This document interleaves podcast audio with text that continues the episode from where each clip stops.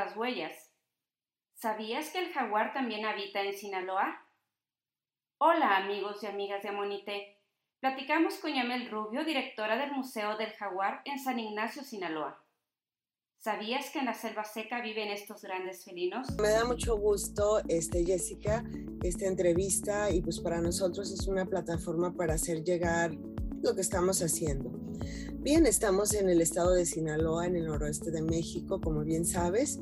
Eh, estamos trabajando sobre todo la parte sur de nuestro estado eh, y sobre todo eh, San Ignacio, Sinaloa, que es donde eh, llegamos y hemos eh, puesto un proyecto ancla que es Ecología y Conservación de Jaguar, sobre todo en, en, las áreas que tienen que ver con el bosque tropical caducifolio, las selvas bajas.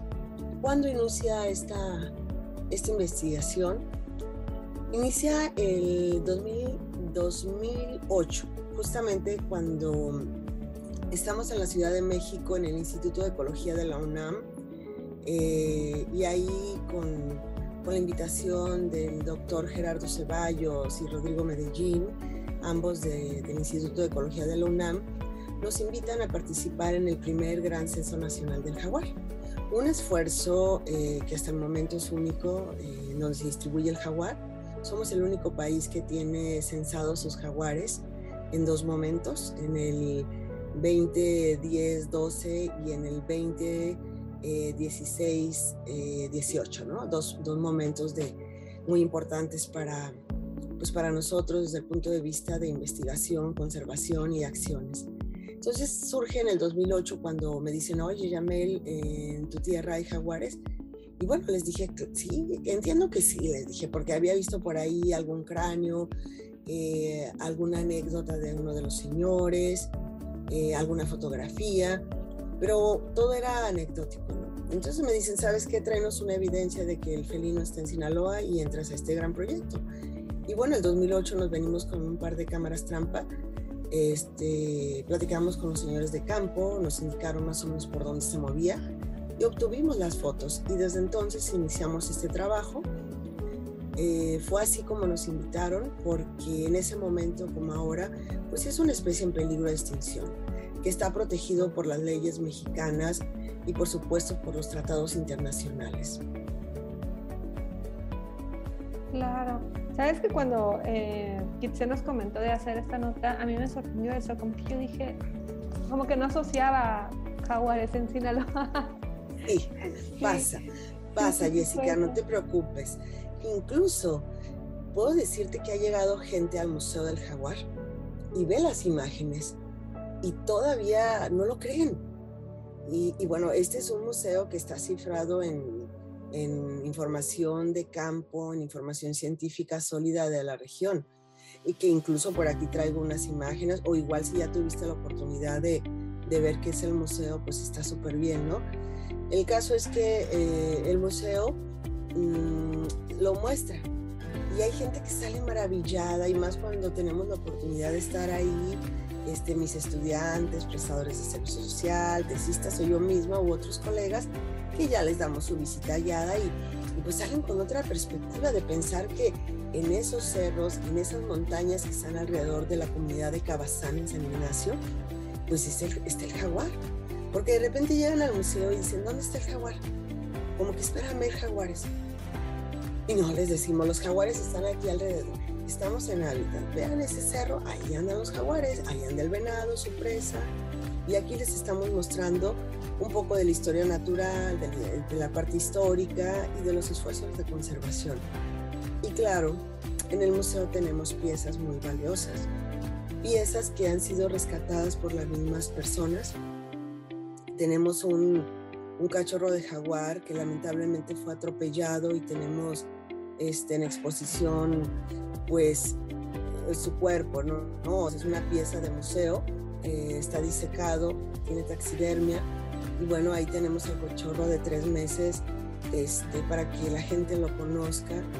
Y tenemos también una piel de un animal que pues, murió en una avenida de agua, eh, seguro era un animal quizás enfermo, no tenía la fuerza suficiente y quedó en un arroyo y es rescatado el cuerpo. Y y bueno, eh, lo mejor es tenerlos vivos y en la naturaleza, pero pues eh, si de repente nos encontramos con restos de, de jaguar o incluso de otro animal, pues lo rescatamos para fines educativos. Porque sí, hemos visto cómo los niños, sobre todo los niños, este, se maravillan de tocar esa piel, porque de qué otra manera lo podrían hacer. Sí, entonces ya eso les cambia a los niños, les entra, eh, puedo decirlo así, mm, un sentimiento más de apego, ¿por qué no decir de, de un amor, ¿no? hacia el animal, porque tocan la belleza de su piel, la textura, y tú les explicas que cada roseta es única. Y, bueno, eso e, e, es el valor de, de, estas piezas de taxidermia.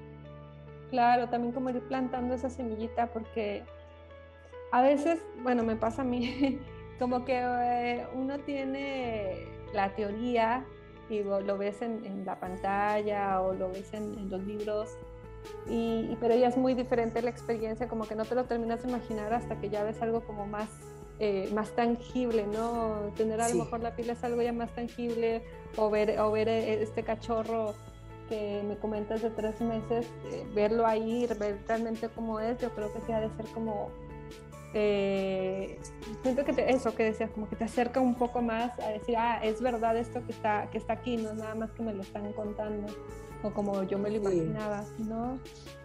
Sí, sí impacta, sí impacta. Este, y bueno, lo ven. O sea, hay personas que sí tienen la oportunidad de verlos en zoológicos a veces, pero muchas de las personas que recibimos, que pueden ser ahí de la región o incluso de otros países, de donde quiera nos llegan visitantes, ¿no? Pueden ser grupos de escolares, grupos de turistas que vienen del puerto de Mazatlán, que es un puerto muy turístico, que estamos a una hora, y pues la gente llega, ve estas piezas y sí se impresiona.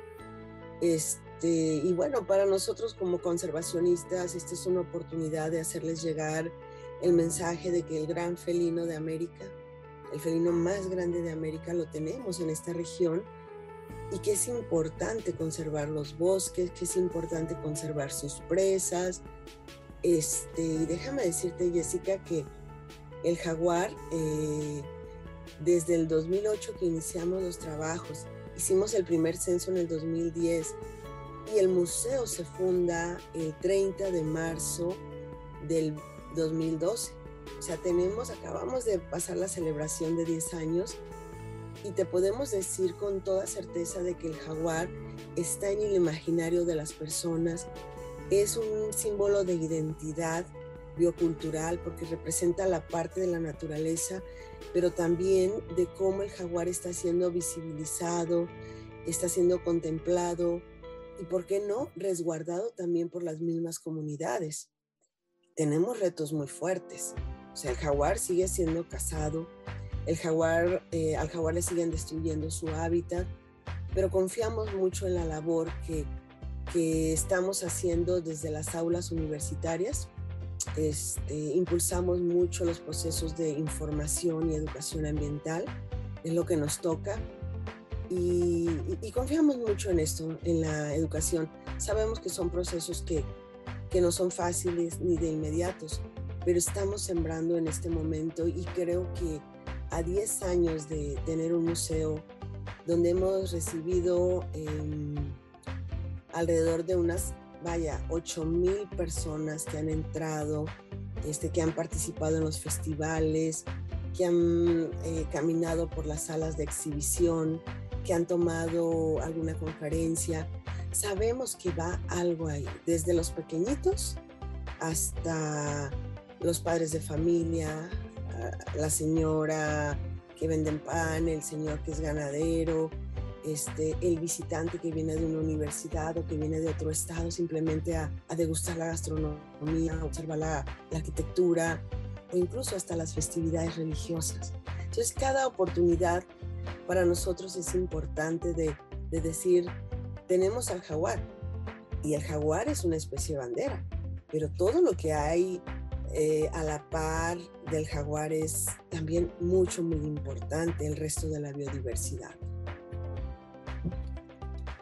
ahora te mencionaba lo de los retos que han tenido durante estos 10 años. ¿Me podrías comentar un poco más acerca de, de, de ese tema? Eh, ¿Cómo iniciaron? Eh, y eso, ¿cuáles son como los retos más importantes a los que se, se han enfrentado con, con, la conservación del jaguar? Ahora me comentabas algo de, que sigue la casa, la casa furtiva. Este, no sé si podías ampliar un poquito en eso. Sí, mira, eh, la cacería del jaguar, eh, pues es un fenómeno que se presenta aquí en, en San Ignacio, en Sinaloa, en México, vaya, en todo el área de distribución de este gran felino, desde el sur de Estados Unidos hasta el norte de Argentina. La cacería es el elemento o es el factor de amenaza más fuerte porque lo siguen cazando por, vaya, porque, por trofeo, por lo que representa cazar al gran felino, lo cual es, eh, es un delito y desde la perspectiva moral, ética, pues, pues no. No, no es totalmente reprobable. No, no, el jaguar no debe de ser cazado. Y, ese es uno de los principales retos, cómo vamos a enfrentar este fenómeno. Porque a esto también se adiciona el malestar que puede generar en los productores ganaderos. Porque las prácticas ganaderas no son mejores. O sea, aquí hay mucho, mucha ganadería extensiva. Esto significa que las vacas andan deambulando por el bosque, por la selva, lejos de un establo o de la mirada de, los ganaderos y de repente paren y pues estamos hablando de que eh, son vaquillas o son terneros y luego hay destrucción de hábitat, hay escasez de presa porque el venado, que es la principal presa del jaguar, pues hay mucha cacería furtiva. Entonces, y, y luego si a esto le adicionas que son jaguares viejos o poco competitivos, sí, no negamos que van a llegar y pueden ocasionar problemas. Pero afortunadamente en México este, tenemos la Confederación Nacional de Organismos Ganaderos que tiene un seguro que atiende este tipo de siniestros. Si eh, el ganado fue, este, digamos, comido o sacrificado por un depredador silvestre e incluso doméstico, o sea, hasta los mismos perros, los que se juntan y se van, este, el seguro te lo paga. Y, en esto tenemos que trabajar mucho con los ganaderos. Ese es el reto de llegar con ellos y de que empiecen a adoptar esa cultura de, de, de que si tienen algún problema con algún depredador, no necesariamente jaguar, se comuniquen este, con nosotros, que podemos ser ese canal, ese vínculo entre eh, los seguros. Nosotros, yo pertenezco a la Alianza Nacional para la Conservación del Jaguar, estamos capacitados para apoyar estos procesos de atención al ganadero y, en este caso a, los que tienen los seguros, ¿no? el recurso para apoyarlos, este, para dar fe de que si fue un jaguar, si fue un puma o qué tipo de depredador. Entonces, afortunadamente eh, se tiene eh, esa situación. Otro de los retos pues, es la destrucción de hábitat. ¿sí? Las tasas de deforestación en la región son altas. Estamos hablando entre 10 y 14 mil hectáreas anuales de bosques, de selva, lo que nos preocupa muchísimo porque no solamente es el hábitat del jaguar, sino es el hábitat de muchas especies que, que contribuyen a mantener el equilibrio ecológico en los sistemas. Y tú sabes que el equilibrio va de la mano con los servicios ambientales que nos dan los bosques, como el agua, el oxígeno, este, las polinizaciones, etc. Entonces, básicamente son estos, estos dos grandes amenazas, ¿no? La matanza, es una palabra muy fuerte, pero lo es, y la destrucción de hábitat. Y hay otra más, este, que tiene que ver con la parte de, no sé si de la inconsciencia o a veces de, em, eh, de cuando saben que está ahí el problema, pero inconsciencia o indiferencia, voy a decir. ¿Sí? Una indiferencia, que puede ser de las mismas personas, de que, bueno, este, si está o no está el jaguar, pues no pasa nada. O sea, sabemos que hay personas que, que todavía están en ese eh, momento de si se mata al jaguar o si se destruye el hábitat, pues no pasa nada. Entonces nos falta trabajar esa parte eh, ponerles más sobre la mesa la importancia de esta especie, una especie clave y, y aparte que es muy bella. Y pues te digo la inconsciencia porque puede haber tomadores de decisiones, puede haber corrupción.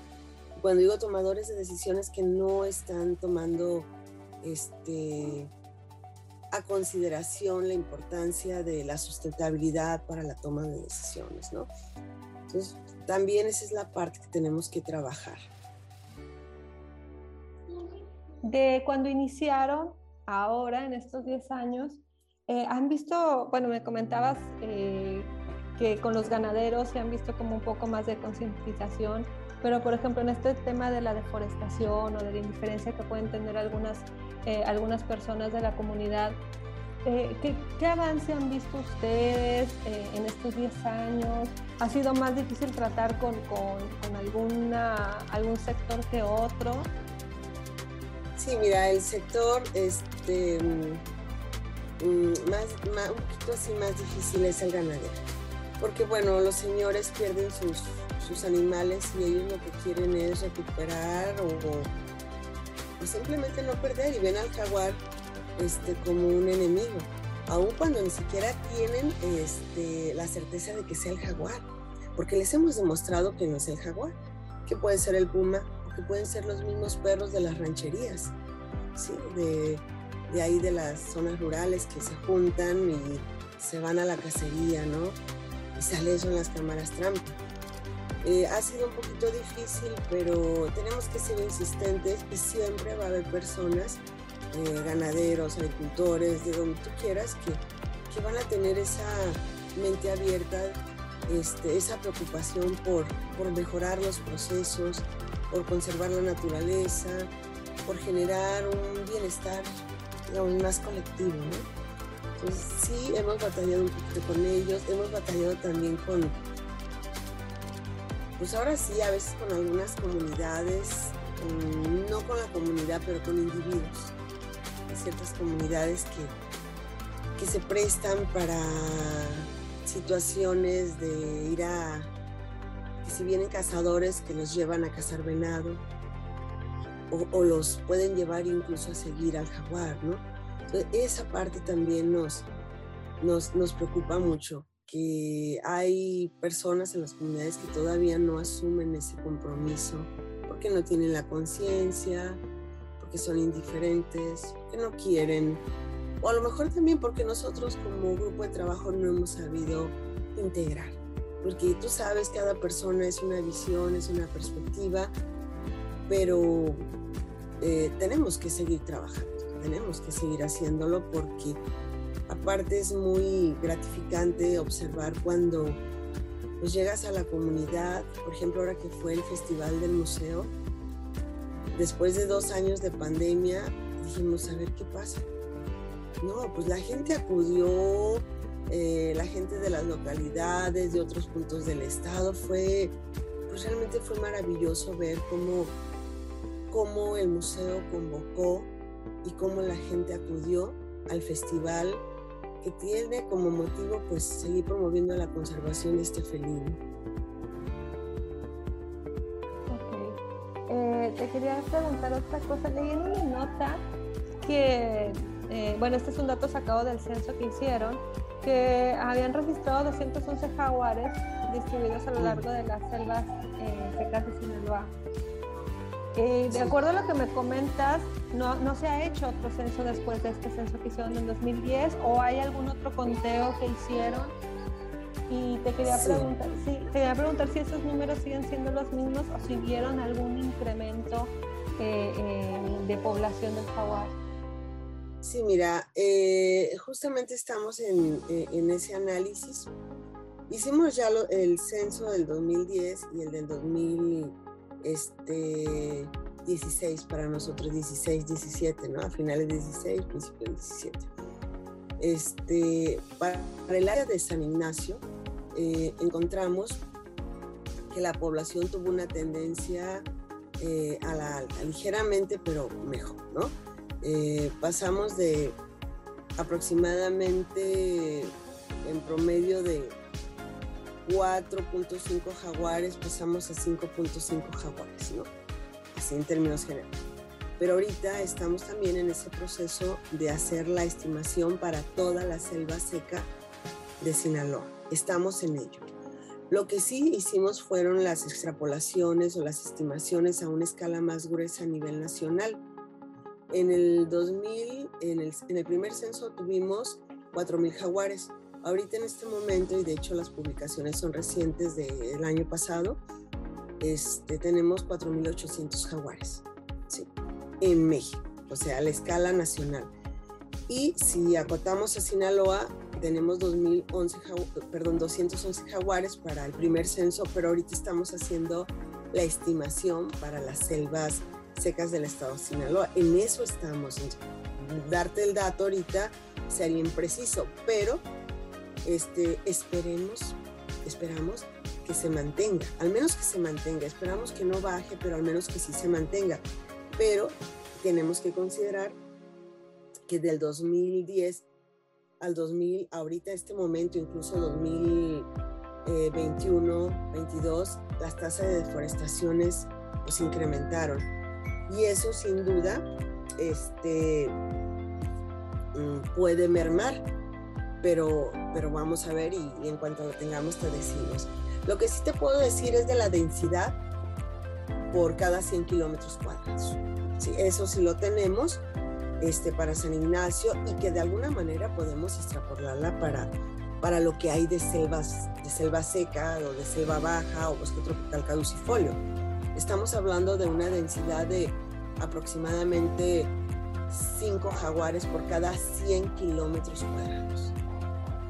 5 jaguares por cada 100 kilómetros cuadrados. Un pocos. ¿sí? Y hay compañeros, por ejemplo, si te vas a la península, al sureste del país, en las selvas altas, este, pues vamos a tener más. Sí, incluso en otros puntos de, de México, incluso fuera del país, pues se manejan hasta 8 jaguares por cada 100 kilómetros cuadrados. Estamos hablando de, pues ya de densidades mayores. Pero hablar de 5, pues es bastante bien. Estamos en el promedio, vaya claro que cuando tú le dices ese dato a las personas, dicen, ay, son muchos, así son muchos, ¿no? Pero no, no, no, realmente no. Y, es que eh, son 100 kilómetros cuadrados. Y bueno, hay que pensar en el ambiente. Acá tenemos una, un relieve muy, muy abrupto, mucha montaña. Hay otros lugares de 100 kilómetros y está plano pero nosotros está, vaya, el terreno así, altas, bajas, este, está abrupto. y los animales están ahí. No, muchas veces me dicen, oye, ya lo viste. No, es muy difícil de ver, pero con las cámaras, solo con las cámaras. ¿Me puedes contar ah, alguna anécdota que tenga eh, de, durante estos 10 años de, trabajo? No sé, algo que haya sido como, eh, o lo, más, lo que más recuerde durante este trabajo. Pues mira, cuando empezamos, eh, lo que más recuerdo son esos momentos así que, que nos prestaron las primeras cámaras en el 2008 y pues vamos a ponerlas y a ver si sale, ¿no? Y la primera imagen que vimos recuerdo fue nada más un cachito del jaguar, una parte trasera, pero el ver las motitas, o sea, o las rosetas así nos dio una alegría tremenda. Dijimos, sí, sí es. Estábamos felices y seguimos revisando. Y de repente nos sale un animalote así grande. No, pues era la madrugada, estábamos en la Ciudad de México y eran de esas cámaras trampa que todavía eran de rollo de 36. No sé si las conociste o, o ya, nos tocó los rollos esos de 36 fotos, de que pues los cuidabas mucho, no sé, ahora como las cámaras digitales que puedes tomar 100, miles de fotos. No, en ese entonces solamente ponías la cámara y tenías 36 oportunidades. Si pasaba un mosco, pues ya perdiste una. Si pasaba un insecto cualquiera, un venado, un zorrillo, lo que tú quisieras, pues eran menos posibilidades. Pero cuando vemos nosotros, un animal hermoso, grande, pues no lo podíamos creer. Fue suerte de principiantes. Entonces, esa es así como el momento así, wow, que vivimos. Eh, Horacio Bárcenas, yo es un biólogo extraordinario, amigo de, de allá de la Ciudad de México. Siempre ha sido un colaborador así muy, muy solidario, de gran sabiduría, y pues, pues estábamos felices. Y bueno, cuando iniciamos ya el censo propiamente, con nuestros estudiantes de la Facultad de Biología de la Universidad Autónoma de Sinaloa, no, pues íbamos con todo, ¿no? Este, y como nos conocíamos los cerros, eh, el terreno relativamente bien, eh, llevábamos GPS, cartas topográficas, etcétera. No llevábamos guías de campo, ¿eh? porque los biólogos lo podíamos todo. No ocupábamos mucho a la gente de campo. Pero no, aprendimos una gran lección. Que por ahorrar, para ahorrarnos en tiempo, perdidas, lo que fuera, no hay como llevar a las personas de la localidad. ¿sí? Este, porque de repente eh, no regresaban aquellos muchachos e ir a buscarlos, porque ellos querían cruzar, caminar de manera directa cuando pues, estamos en un terreno muy abrupto y de repente se perdían. Eso fue una de las cosas también que, el primer día de, censo fue una locura, pero fue de gran aprendizaje. Y ahora sí, vénganse los señores de campo con nosotros, ¿no? Ahí fue una lección de humildad, de, de reconocer que ciertamente la tecnología nos ayuda muchísimo, pero que siempre la gente de campo de las comunidades son los mejores aliados, siempre. Porque déjame decirte, cuando empezamos a poner las cámaras, antes hicimos acuerdos con las personas, con las autoridades, porque San Ignacio en ese momento se consideraba como un territorio con conflicto. Entonces nosotros eh, hicimos un compromiso con las personas de que si nos ayudaban a cuidar a, las personas, a nuestros estudiantes, al equipo, este, nos íbamos a ir por comunidad y comunidad, este, mostrando, perdón, mostrando lo encontrado. Y así lo hicimos. Un año tuvimos de tiempo para ir, como decimos por acá, rancheando o ir de comunidad en comunidad con nuestro proyector, poniendo los jaguares que encontramos, los venados, los coatí, los coches jabalí, toda esa belleza que estaba alrededor de las comunidades que ni, siquiera la mismas personas conocían.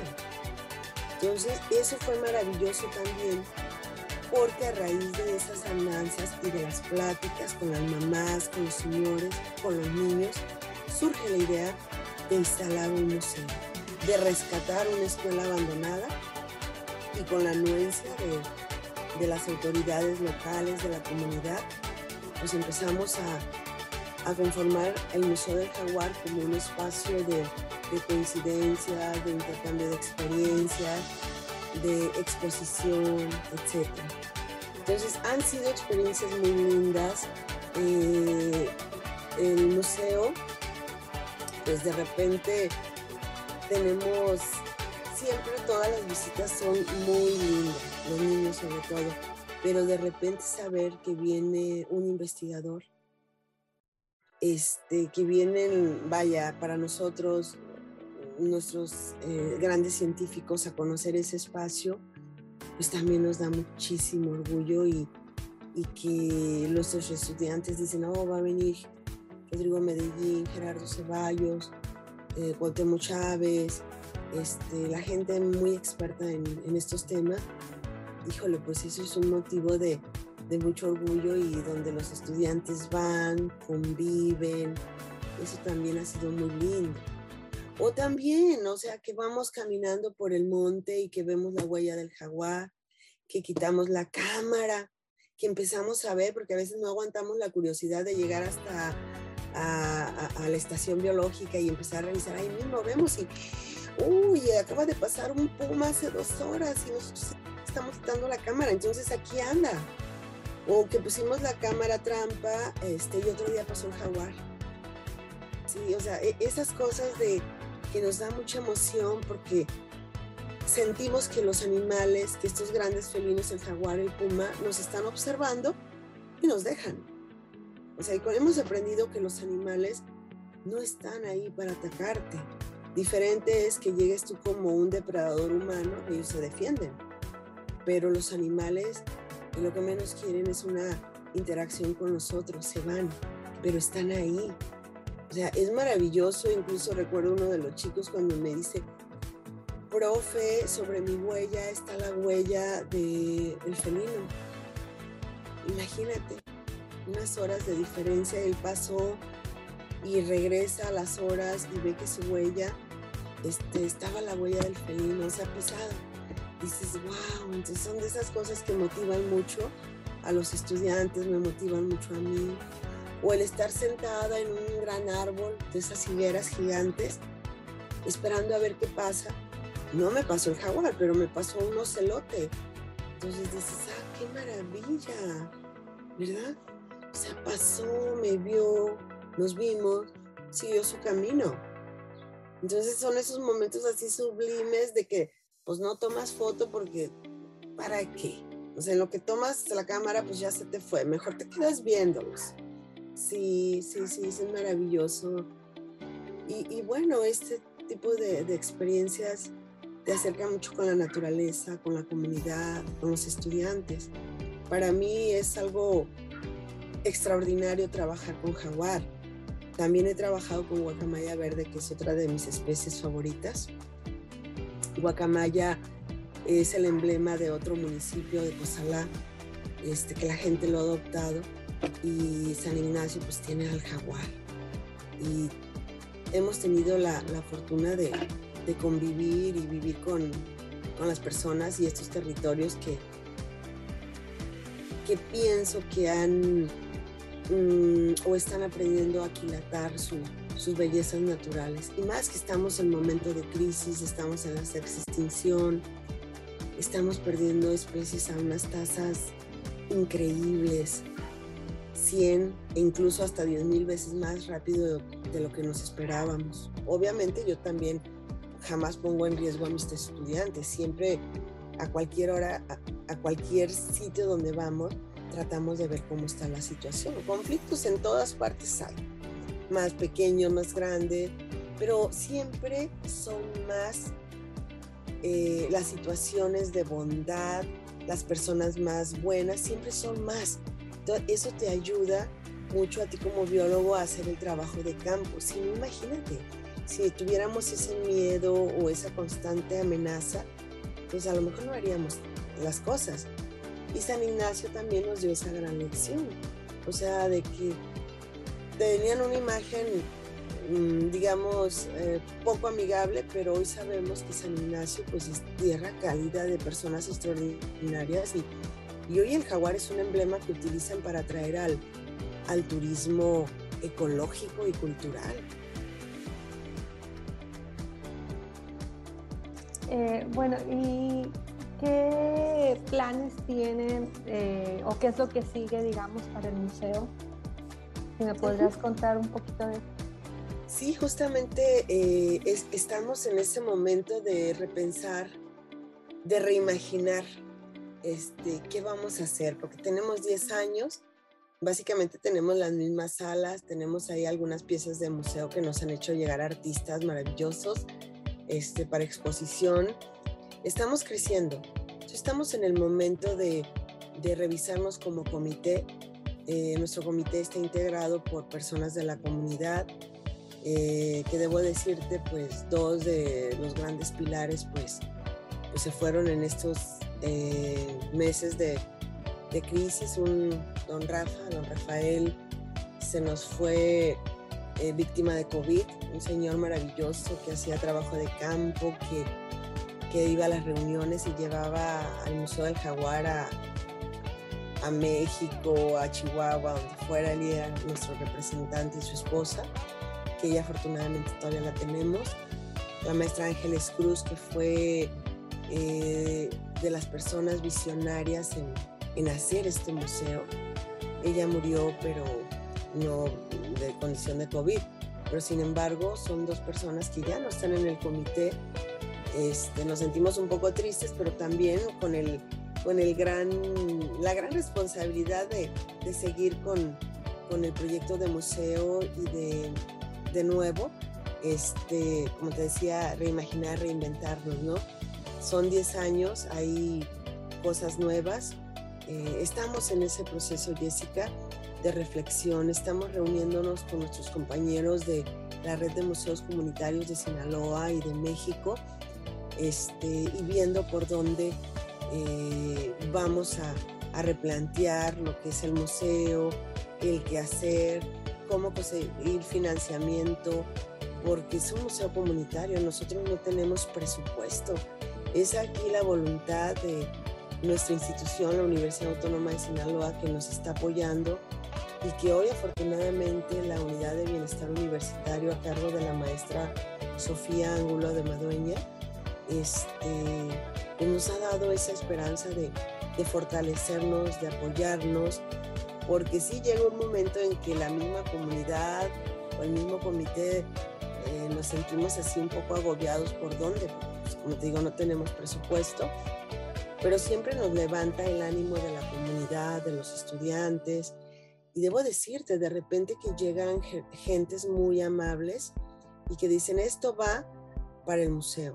Y con eso pues ya nos permite este, tener un poco de becas, arreglar el techo, eh, arreglar algún desperfecto, pero sí tenemos que pensar en algo más grande y en eso estamos. Por lo pronto, que museo este, siga abierto, porque ese es un reto, este, mantenerlo vivo, limpio y ahí está. Y, eso sí, siempre nos estamos, eh, siempre estamos generando actividades para los niños, para la visita y lo mantiene vivo. Es un museo vivo, te lo puedo decir con mucho orgullo, porque, por ejemplo, eh, que es mayo, es el mes de los museos. 18 de mayo, Día de los Museos, pues vamos a tener actividad. Llamamos a los niños, a quien quiera venir y hay eh, jornadas de educación ambiental, charlas, eh, puede que vaya poetas, puede que vayan científicos. Entonces, el reto es mantenerlo vivo con lo que tenemos ahorita con la infraestructura física y humana y el comité, este, ese es el reto, porque estamos en una situación donde, pues si antes no teníamos presupuesto, pues ahora menos, ¿no? Pero el mejor presupuesto es la energía, la alegría de los que estamos trabajando en esto por voluntad. Y ahora, pues como te digo, con con la esperanza de que la universidad, que siempre nos ha apoyado, pues ahora nos apoye más y la red de museos comunitarios. Entonces estamos trabajando ya desde esa perspectiva más, más integral o más colectiva. Bueno, pensaba en esto, es que importante es como el apoyo colectivo, ¿no? O el apoyo de la comunidad, siempre es como, como diferente sentir que están como todos jalando para el mismo para el mismo lado en lugar de estar como sentir que estás solo, ¿no? Eh, y durante la pandemia, ¿cómo, cómo se mantuvieron? ¿Hicieron actividades en, en, eh, en, línea, a distancia, cerraron por completo? Eh, fue como complicada la pandemia porque hubo muchos lugares que no, no, sobrevivieron a la pandemia. ¿Ustedes tuvieron este miedo de no sobrevivir o, o sabían que iban a poder lograrlo por el apoyo de la universidad?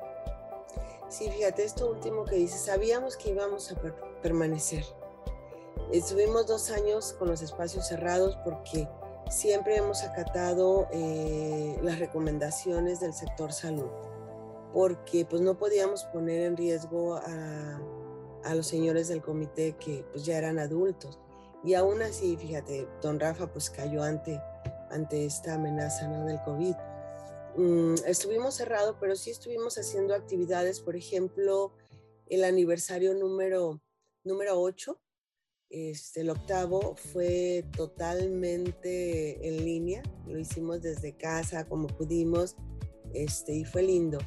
El aniversario 9 ya había un poquito más de condiciones, fuimos muy poquitos, la maestra Ángeles y unos cuantos colaboradores, este, porque recibimos justamente el cuerpecito del jaguarcito, entonces se entregó y solamente fue algo muy íntimo en la comunidad y con todas las medidas. Entonces, esto pues a nosotros nos, nos dio siempre la certeza de que cuando sea el momento vamos a regresar, vamos a reabrir y lo hicimos y lo hicimos con el festival del décimo aniversario y fue, fue muy lindo. Y, y pues, pues te digo siempre con el apoyo de, pues de la comunidad y de las instituciones como la UAS, como la red de museos comunitarios, este, como Fundación Sinaloense para la Conservación de la Biodiversidad, Acuario Mazatlán, la Alianza Nacional para la Conservación del Jaguar, este, la misma CONAM, que siempre nos ha apoyado. Este, y por ahí de repente se me puede pasar a algunas instituciones, pero siempre, siempre hemos pensado que vamos a estar y, hoy en este décimo aniversario que pensábamos, ¿qué va a pasar? Pues nos da un aliciente el saber que la gente está valorando este espacio de recreación, de aprendizaje y de convivencia. ¿Algo más que quieras, que quieras agregar? Pues Jessica, agradecerte a ti, a tu espacio, por la deferencia de tomarnos en cuenta y ayudarnos a difundir este espacio, al cual los invitamos cuando gusten, consulten por ahí el Face de Museo del Jaguar o la página de Fuxbio que te di.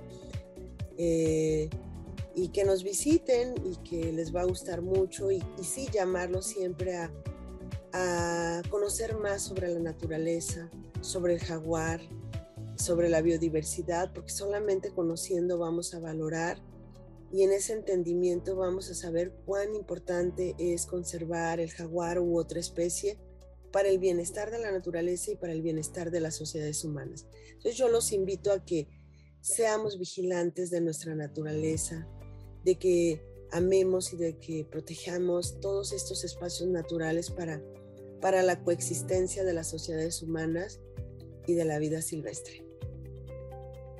Totalmente. Bueno, pues muchas gracias. Muchas gracias. Gracias por escucharnos. No olvides visitar nuestra página web www.amonite.com.mx, porque somos ciencia, tecnología y más.